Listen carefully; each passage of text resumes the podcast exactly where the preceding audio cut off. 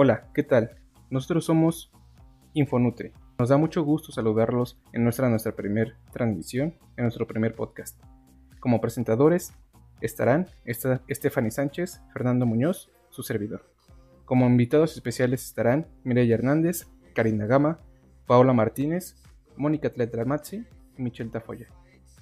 El primer tema que les vamos a compartir es un tema muy importante que ha sido olvidado por la población mexicana, y este es la educación alimentaria en México. Esperamos que sea de su agrado y que puedan crear una opinión propia para su conocimiento. Para dar comienzo con este tema, empezaremos con la pregunta, ¿qué es la nutrición y qué nos pueden decir de ella? Nuestro invitado, nuestra invitada Paola tiene la palabra. Gracias. Ok, entendemos por nutrición el conjunto de procesos que se llevan a cabo a partir de la obtención de alimentos en esta parte muchas personas suelen confundir el concepto de nutrición con el de alimentación. ¿Esto por qué? Porque cuando escuchamos la palabra nutrición hacemos referencia a alimentos, ¿no? A comida. Y a pesar de que ambos conceptos van de la mano, no significa que hagan referencia a lo mismo. La nutrición va más allá del simple hecho de comer. Se refiere a los nutrimentos. ¿A qué voy con esto? Si un alimento me aporta hidratos de carbono, me aporta proteínas, grasas o algunos otros como vitaminas y minerales. Pero ¿qué pasa aquí?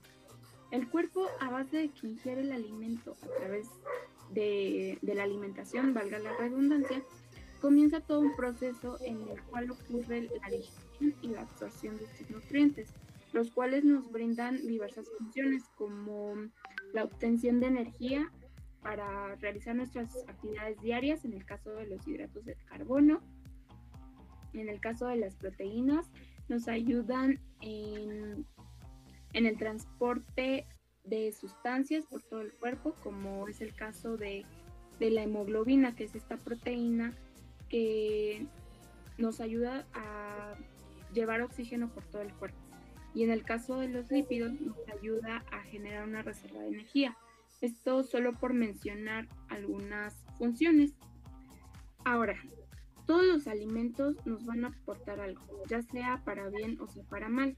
¿A qué me refiero? Me refiero a que todos los alimentos tienen calorías.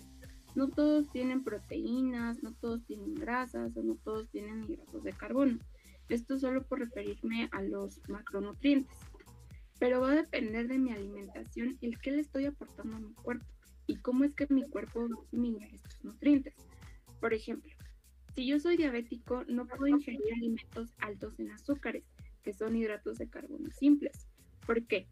Porque una de dos, o mi cuerpo no genera suficiente insulina, que es esta proteína que, que es generada mediante el páncreas, que permite que la glucosa entre en las células para ser utilizada como fuente de energía, o la insulina que genero no está funcionando de manera adecuada, por lo que si le doy a mi cuerpo este tipo de alimentos, mi nivel de glucosa en sangre se va a elevar y es cuando vienen otras consecuencias, como es el daño renal, daño al corazón y a los vasos sanguíneos. Bueno, para mí la nutrición se refiere a los nutrientes que componen cada uno de los alimentos. Además, pues implica procesos que suceden en nuestro cuerpo, obviamente después de ingerir el alimento importante de la nutrición es transformar y extraer los nutrientes necesarios cada uno de los alimentos que nosotros consumimos.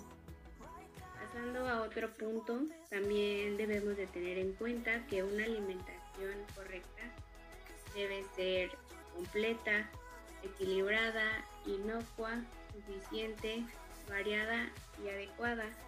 Es decir, completa que tenga todos los nutrientes, equilibrada, es decir, que los nutrientes sean porciones adecuadas, inocua, que su consumo habitual no implique riesgos para la salud al momento de comer y sobre todo al preparar los alimentos. Suficiente que debemos de, de comer solo las cantidades energéticas que necesita nuestro cuerpo día a día variada, pues que de una comida a otra se incluya alimentos diferentes de cada de comida adecuada que esté acorde a los gustos pero principalmente ajustándose siempre a nuestros recursos económicos Muchas gracias, Mire y Pau. Es de suma importancia todo esto que nos acaban de mencionar, ya que efectivamente se llega a presentar confusión sobre este tema y qué mejor que poder compartir la malinformación por este medio. Para darle continuidad al tema, sabemos que la obesidad en México tiene mucha relación con la educación alimentaria. ¿Nos pueden mencionar cómo se relaciona la obesidad con la educación alimentaria, por favor? Claro.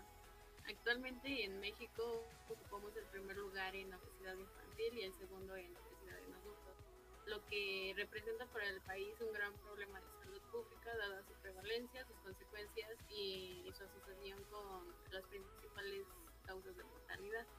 Como bien ya lo mencionaron mis compañeras, la, alimentación es un factor esencial en el desarrollo del ser humano.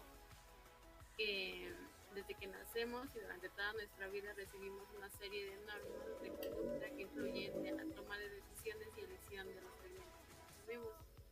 Sin embargo, la dieta de los mexicanos en la actualidad es muy diferente a la del pasado inmediato. Estamos hablando de hace unos 10, 15 años, la cual estaba basada básicamente en granos, cereales y leguminosas la cual hemos sustituido por una dieta de comida rápida e industrializada que está basada en harinas refinadas y bebidas azucaradas.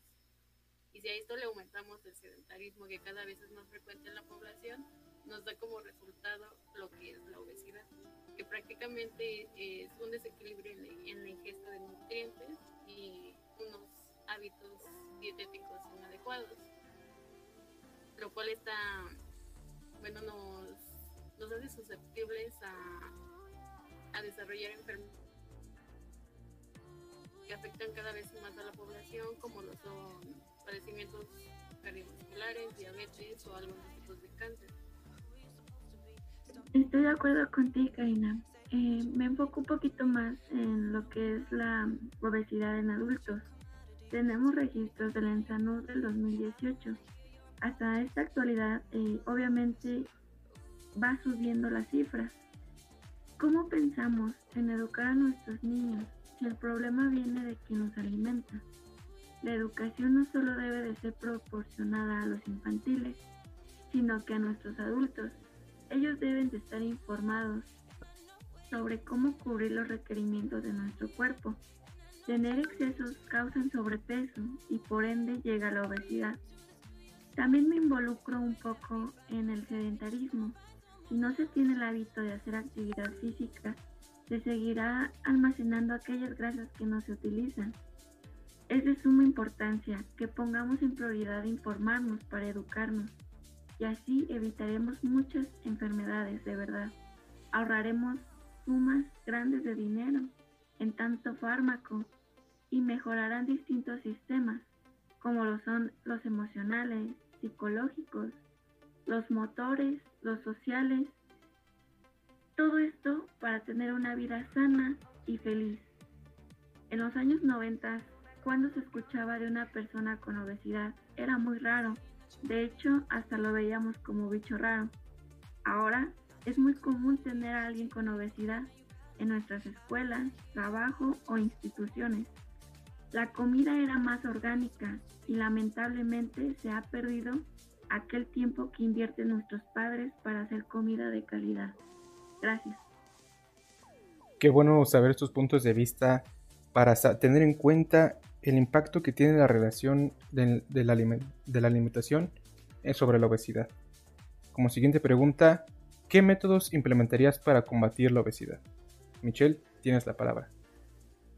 Muchas gracias. Bueno, pues este, principalmente hay que saber que para perder grasa es fácil fisiológicamente.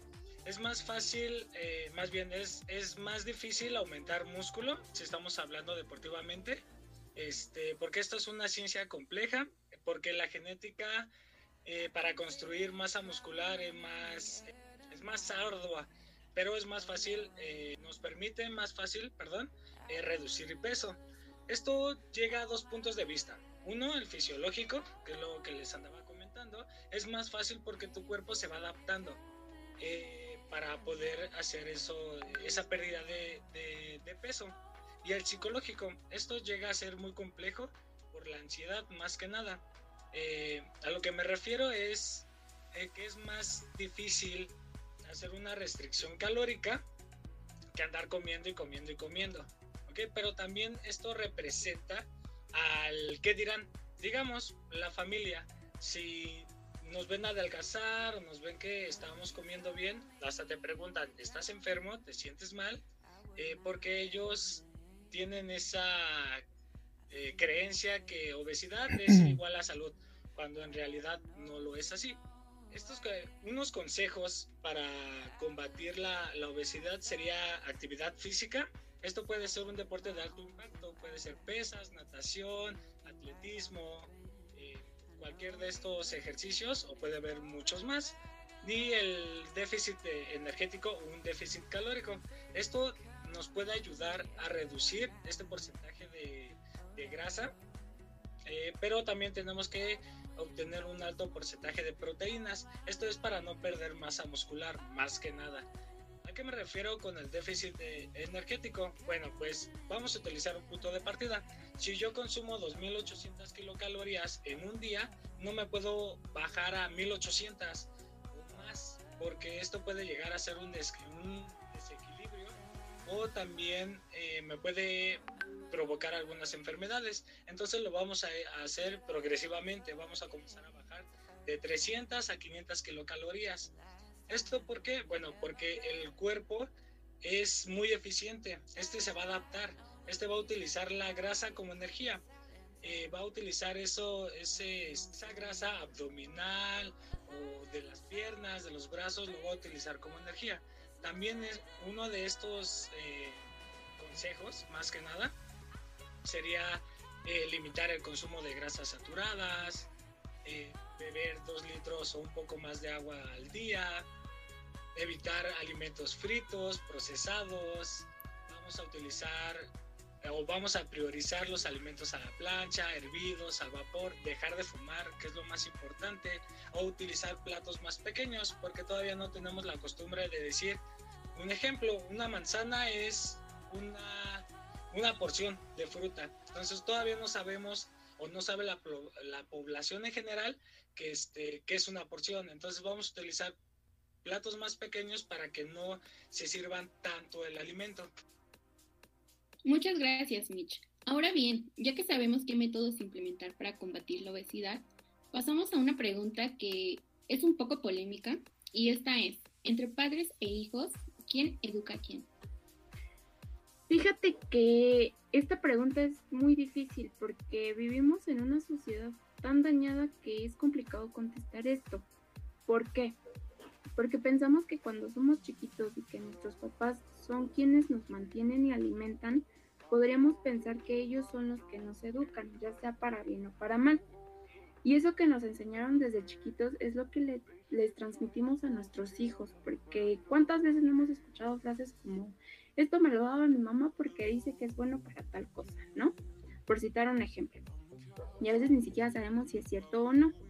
Esto en el mejor de los casos, porque luego vemos que a un niño de 2, 3 años le están dando refresco o jugo. Y algunos podrán decir, es mejor que le den jugo que le den refresco. Pero la verdad es que no. Un jugo de 200 mililitros me aporta 92 kilocalorías y 23 gramos de azúcar. Y un refresco de cola de 253 mililitros me aporta 90 kilocalorías y 21 gramos de azúcar. Tú dime si es más sano un jugo a un refresco. Pero bueno, como el niño le dieron refresco toda su vida y sabe bien rico, pues se vuelve dependiente de él. Y como es lo que a mí me daban de chiquito, pues yo voy a hacer lo mismo, ¿no? O, o no, puede que mi mentalidad cambie y como a mí no me gustaba que me dieran tal cosa, pues yo no le voy a dar lo mismo a mi hijo. Ahora, este pensamiento yo lo ejecuto en mi hijo. Mi hijo va a crecer con esa idea y por ende va a ser una cadenita y un cuento de nunca acabar. De aquí la importancia en que nos acerquemos a un profesional, a un nutriólogo. Supongamos que es al revés. El niño o la niña toma el poder en la situación. Hago berrinches, hago circo, maroma y teatro para que me den lo que yo quiero. Un niño de 7, 8 años no va a pedir una ensalada, se va a ir por lo más rico. Una hamburguesa, una pizza, unas papas, yo qué sé. En estos casos, el niño ya tiene tan medido a su padre que le es fácil decir, pues me tiro en el suelo y con eso tengo. Y es muy triste porque un menor está tomando el mando en la relación padre e hijo. Pero aquí ya me estoy metiendo en temas de moral y me estoy desviando un poquito del tema. Pero ¿qué tal y es para bien? Supongamos que México es un país muy educado en cuestión alimentaria y eso de darle al niño toda clase de chucherías no pasa aquí. Supongamos que yo a mi hijo desde chiquito le enseño que no está bien abusar de ciertos alimentos, porque a, largo plazo me va a, a traer consecuencias. El niño va a crecer con esa mentalidad y es lo que le va a transmitir a futuras generaciones. Creo que quien educa son los padres porque de mí va a depender el bienestar de mi hijo, de mí va a depender la salud no solo de mis hijos, sino de generaciones que se desencadenan a base de mí. Mira, fíjate que yo opino que es muy fácil de contestar esa pregunta, Fanny. Entre padres e hijos, educan los padres, porque darle el lujo de tomar las decisiones a un menor en qué va a comer, qué va a cenar, no es correcto. La información debe de recaer en un padre, quien es el que alimenta y educa según sus regímenes, y a quien le debería de importar el bienestar de sus hijos. Yo creo que varios padres están en la ignorancia de no conocer o tal vez hacer a un lado la plena información que nos brinda sector salud. Los daños que hacen las chucherías, las comidas corridas y dulces industrializados en exceso, no digo que se quiten, pero pues debería de haber un control donde se contabilicen las porciones, teniendo como herencia un buen hábito bienestar y salud para nuestros hijos, no heredarles enfermedades, achaques, incluso deudas. Y pues lo más impactante es la corta vida que tiene al seguir con hábitos e información errónea. Como papá, por favor, no malcríes a tus hijos, darles vida, una vida saludable. Muchas gracias. Creo que esas respuestas son, tienen mucho que reflexionar mucho que practicarse en los hogares de México, ya que hacen demasiada falta, ya que se ha visto un incremento de una mala educación en México. Teniendo en cuenta estos puntos de vista, estas respuestas, sigamos con la pregunta, ¿en qué estado se encuentra actualmente la educación alimentaria? Pau, tienes la palabra. Gracias. Bueno, como sabemos, México es el país con mayor obesidad infantil y somos el segundo lugar en obesidad de adultos. Lamentablemente es una cadenita que se ha ido formando desde siempre, porque ¿cuántas veces no hemos caído en el no sé qué voy a comer? Ah, pues pido una pizza para rápido, ¿no? Y algunos van a decir, ay, pero no es siempre. No porque tú lo hagas solo de vez en cuando quiere decir que todos piensen igual. Hay quienes piensan en que es un gustito, en qué es más barato, no sé. Pero esta pregunta se relaciona mucho con la pregunta anterior, porque si yo pienso de una manera y es lo que les enseño a mis hijos, pues esto se va a seguir desarrollando. Ahora, ¿cuántas veces no hemos escuchado que familiares o simples desconocidos le hacen más caso a la vecina o al de Herbalife que se dice asesor de nutrición por preparar una malteada? Con quién sabe qué cosa. Le hacen más caso a estas personas que a un verdadero profesional, un licenciado en nutrición que no por nada estudió de 4 a 5 años en la universidad, esto dependiendo del plan de estudios de cada universidad. Todo para informar, para concientizar y educar a la sociedad. Muchas veces piensan que por ser estudiantes no sabemos las cosas o que como todavía estamos estudiando aún no tenemos el conocimiento adecuado para brindar algunas recomendaciones. Pero la verdad es que cada día nos estamos preparando para ayudar a la sociedad, porque no nada más se trata de quitar el pan y la tortilla de la dieta para bajar de peso. No, el nutriólogo desempeña diversas funciones. Puede desempeñar el rol de docente para formar futuros nutriólogos, implementar programas de nutrición, desarrollar nuevos productos, participar en investigación clínica. Esto solamente por mencionar algunas funciones. México es un país en el que no se ha inculcado a la sociedad que vayan con frecuencia al nutriólogo porque caemos en lo más fácil, dejar de comer. Una dieta no es sinónimo de restricción de comida, es modificar las porciones que consumimos y sustituir alimentos por otros. De aquí la importancia de que pidamos ayuda. Para eso están los nutriólogos y muchas veces no solo se, trata de trabajar con ellos porque a veces el problema tiene que ver con pues con algún problema psicológico de la persona. Y esto no quiere decir que la persona esté loca, sino que algo está influyendo en su comportamiento y por ende va a repercutir en sus hábitos alimenticios. Este tema de educación alimentaria es bastante amplio porque tenemos el nuevo etiquetado. El nuevo etiquetado consiste en colocar en los productos una especie de advertencia al consumidor de que el producto es alto en azúcares, es alto en sodio, alto en calorías, alto en grasas saturadas, etc. Y es tanta la ignorancia de la gente que a veces ni siquiera vemos el sello o lo vemos y decimos algo como de me he de morir de algo o ni modo que lo tire. La realidad es que los sellos están ahí por algo. Esos sellos se hicieron con el fin de educar a la sociedad para evitar o disminuir el consumo de sus alimentos pero estamos tan mal educados que no es suficiente esta herramienta. Bueno, pues para mí eh, yo creo que el estado actual que pasa la educación eh, alimentaria eh, aquí en México es crítica, ya que no hay programas suficientes ni los recursos para poder abarcar el tema como tal.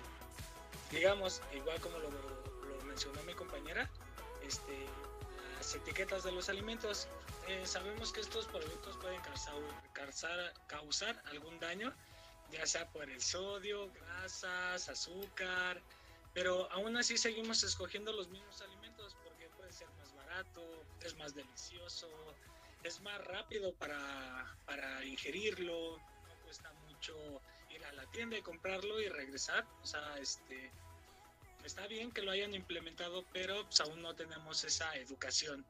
Ya que por otro lado a los niños no le vamos a decir que no lo coma porque hace porque hace daño porque tiene mucho azúcar mucha grasa porque si no también nos vamos a pasar a otro extremo a un trauma alimenticio porque lo va a relacionar con que no ese alimento está ese alimento me va a hacer daño y me puedo morir o sea no lo que le podemos enseñar es eh, medir el consumo racionarlo poderse se lo puede comer un día sí, un día no, un día sí, un día no. Ese, ese es el, primer principal objetivo, digámoslo así, para, para esta educación. Este, también tenemos que abordar a los padres para que educarlos de que no una comida saludable te puede dejar con hambre, al contrario, puede ayudarte mucho más. Una comida bien balanceada, este, bien proporcionada, porque pues, te puede dar mejores beneficios eh, este tipo de comida saludable que a un producto. Eh, sí, mira, en caso de México, pues le falta muchísimo sobre educación. Eh, todo esto se ve reflejado pues en lo que es la cifra. Nuestro México está en segundo lugar y primero en infantil. Entonces, eh, concuerdo con mis compañeros, es un estado muy crítico. De verdad hay que poner en pie ya nuestras, eh, lo que son medidas, porciones, es urgente. Eh, también me voy a meter un poquito sobre las empresas. Nuestras empresas están muy amañadas también. A pesar de que existen sellos eh, pues muchos de nuestros niños los ven y no lo entienden. Eh, esto también es porque los padres pues no se hacen el hábito de explicarles qué es una caloría, qué es una grasa, qué es un lípido. Entonces, eh, yo creo que también nuestras empresas deberían de aportar un poquito más sobre comerciales que te expliquen esta situación que, sepan nuestros niños qué, le, qué pasa con una proteína, qué pasa con un lípido, qué ocupa nuestro cuerpo. Si ellos no entienden esta parte, pues jamás eh, se van a hacer el hábito de decir, ay no, es que esta es una grasa saturada y, y pues me va a hacer daño, ¿no? Entonces yo creo que eh, es importante que también nuestras empresas, nuestro gobierno, pues ponga un poquito de nuestra parte. Y eso ya me estoy metiendo muy al fondo. Ok, bueno, yo pienso que no se le ha dado la importancia adecuada, por ende, pues estamos muy mal. Así como lo mencionaba mi compañera, México tiene el primer lugar en la obesidad, ya que los mexicanos o nosotros los estudiantes o personas que trabajan por su tipo de horarios, pues, pues prefieren la comida corrida, algo rápido de preparar. Esto implica comida preparada con mucha grasa, comida procesada e incluso comida barata, de mala calidad, o tan solo comer por comer, olvidándonos mm, de la higiene que se debe de tener, ya que México no logra comprender la importancia de la alimentación. ¿Para qué? ¿Para qué? Pues para tener una buena calidad de vida, pero sobre todo para prevenir muchísimas enfermedades. Yo concuerdo mucho con lo que acaban de mencionar y bueno, estoy de acuerdo en que México no tiene una educación alimentaria del todo correcta, ya que como como bien sabemos, la sociedad solo acude al nutriólogo para bajar de peso. Lo ven en cuestión de estética, más no en salud, cuando lo que les debería de importar es cómo, cómo es que están de salud, qué, qué es lo que les hace falta a su cuerpo, a lo mejor, no sé, tienen sobrepeso y a lo mejor ellos lo ven normal, a lo mejor hay personas que tienen desnutrición y ellos lo ven normal. A lo mejor creen que es por genética o a lo mejor siguen estilos de vida. ¿Cómo se podría decir? Tendencias. Eh, se enfocan más en lo que ya les acabo de decir, la estética, que en su salud priorizan primero lo que, el cómo se ven, el cómo los ven los demás y más no en cómo están físicamente y concuerdo en que también a lo mejor hay muchos programas, se han implementado a lo mejor varias estrategias para la educación alimentaria, pero no se han implementado del todo bien o no han llegado a, a las personas correctas. Entonces, sí concuerdo en que es algo crítico la educación en México y sí deberíamos tomar como que manos cartas en el asunto.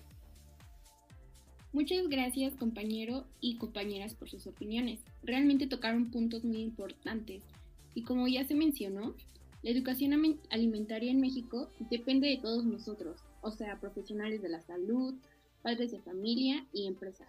Ahora bien, analizando este último tema, este, damos paso a la última pregunta y esta es, ¿qué métodos implementarían para combatir y prevenir la mala educación alimentaria? Bueno, como ya lo hemos visto a lo largo de desde varios años, el gobierno de México a través de la Secretaría de Salud ah, pretenden concientizar a la población para cuidar su salud y prevenir enfermedades relacionadas con la alimentación. Por eso mm, mm, debemos considerar que el desarrollo y el impulso de campañas para promover un estilo de vida saludable tienen que este, involucrar también los beneficios que esto implica.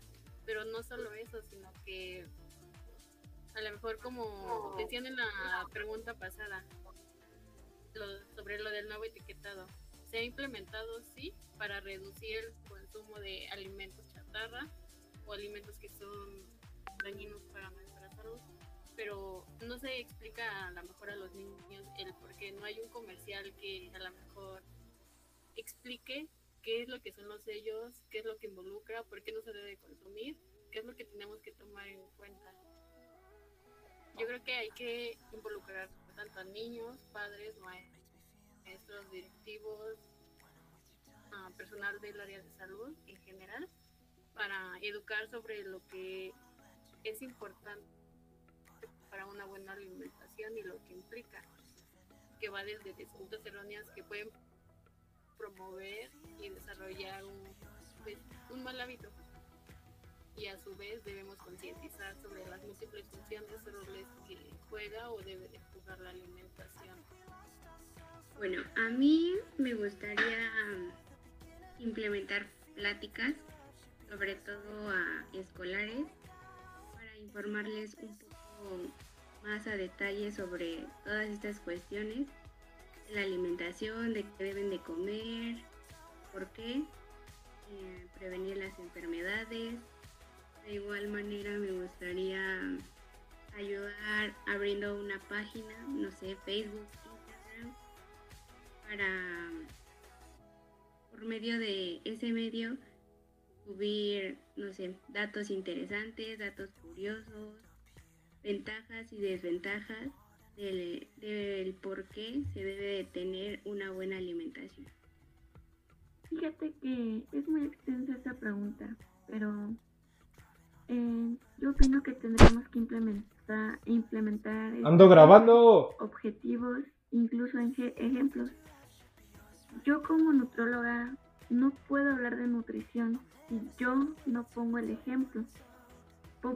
Bueno, en este caso propondría poner el ejemplo, llamaría la atención del público, pero no solo eh, que se vea físicamente, sino ponerlo en, en un estado bioquímico. ¿A qué me refiero? A que tanto física, mental, psicológica y socialmente me vea sana. No basta con decir, ah, es que come frutas y verduras y ya. No, sino poner el ejemplo, llamar la atención tanto del público adulto, adulto mayor, adultos, adolescentes y niños. Eh, pues más que nada sería tener esa habilidad de llegar a mi público. Pues yo creo que también estoy de parte de mis compañeras, pero este, en vez de concientizar a los niños, creo que sería más fácil llegar a los padres eh, de pláticas. Me gusta mucho el, el, comercial que luego sacan que dice vota por lo sano. Entonces, este, pues ahí el gobierno ya comienza a hacer algo, ¿no? Pero no un simple comercial va a ser todo lo que queremos o todo lo que se necesita para, para que la gente se acerque a ese tipo de, estilo de vida, ¿no? Porque sería un estilo de vida. Este, sí sería platicar un poco más con, con las personas adultas, con los padres, eh, mostrarles los riesgos que, que, conlleva una alimentación alta en, en grasas, en carbohidratos, que puede llegar a, a consecuencias, pues ahora sí que fulminantes, pero eh, hacerlo de una manera más dinámica, más tranquila, este, no sé, eso, eso es lo que me gustaría un poquito más que se llegara a ese, a ese tipo de personas. Y a los niños igual, si se va a dar un desayuno o tratar de que sea lo más saludable posible, eh, también concientizar un poquito sobre sellos de, la, de los alimentos, porque si, si ya vamos encaminados para allá, pues hay que darle con, con todo y, y, poco a poco, porque sabemos que esto se va a llevar tiempo. Estoy totalmente de acuerdo con mis compañeros. Mm, considero que se pueden hacer muchas cosas para evitar que el estado actual de la educación alimentaria siga avanzando. Es muy fácil decir que a lo mejor se pueden implementar pláticas en donde se oriente a la población para que haga ejercicio y coma más saludablemente. Pero si la población no tiene la iniciativa, primero, de acudir a esa plática y segundo, de llevar a cabo los conocimientos, pues de nada sirven esas estrategias. Lo que sí se podría hacer es que desde pequeños en las escuelas, así como llevan materias como matemáticas, español, civismo, también lleven materias que estén relacionadas a tener una vida saludable, que conozcan cómo es que funciona el plato del bien comer y la jarra del buen beber, que los niños puedan entender las consecuencias de los malos hábitos y no solo me estoy refiriendo a la obesidad y al sobrepeso, sino también otros desórdenes alimenticios como son la bulimia, anorexia, vigorexia, trastorno de atracón, em, que se les inculque el hábito del ejercicio, porque no nada más se trata de hacer ejercicio tres, cuatro meses para bajar de peso. Y una vez que logré el objetivo, dejarlo. No, sino que se adopte ese estilo de vida, porque al final de cuentas se vuelve un estilo de vida el hecho de comer mejor y encontrar una actividad física que, se, que sea de nuestro agrado y que obviamente sea benéfica para la salud. En la implementación de planes alimenticios siempre se sugiere evitar técnicas culinarias como estopados, fritos, capeados y que mejor se opte por otras técnicas como hervidos, asados, a la plancha. El hecho de promocionar el área de nutrición en escuelas empleos, hospitales. Creo que también podría ayudar a, que la gente se acerque a un profesional, que la gente conozca su estado actual en cuestión alimentaria, así como sus consecuencias a largo plazo. Ahora, para combatir la situación actual es muy importante que la persona esté consciente del cambio que quiere hacer en su vida y por ende que las decisiones que toma van a afectar para bien o para mal a sus hijos y posteriormente a sus nietos. El hecho de que una comida rápida sea, entre comillas, más barata implica que la gente lo consuma más a comparación de un plato de ensalada. Y además, sumarle que es más fácil que se llenen con una hamburguesa y unas papas que con una ensalada. Pero ¿qué pasaría si el costo fuera al revés? Que económicamente me conviene más comprar algo más nutritivo a comprar una comida rápida. Otra cosa, comer sano no significa dejar de comer rico se pueden emplear muchos platillos ricos que son mejores para mi salud y no necesariamente son ensaladas. Muchas veces solo hay que modificar las porciones de los platillos, se puede sugerir disminuir el consumo de alimentos procesados, cambiar alimentos por otros o el simple hecho de cambiar el modo de preparación puede pues de igual manera influir mucho. Qué grandes, qué ilustres son las respuestas que nos regalan en este primer episodio. Espero que estas respuestas, estos puntos de opinión, junto con las preguntas, sean de, reflexión para todas aquellas esas personas que nos están escuchando, ya sea en el trabajo, en la casa, en el transporte. Espero que sea de gran reflexión este tema, ya que es un tema muy complicado y muy difícil de tratar en esta sociedad mexicana. Queremos agradecer a la participación de los invitados y a la audiencia que nos acompaña. Esperamos que en la próxima sesión nos acompañen. Hasta la próxima.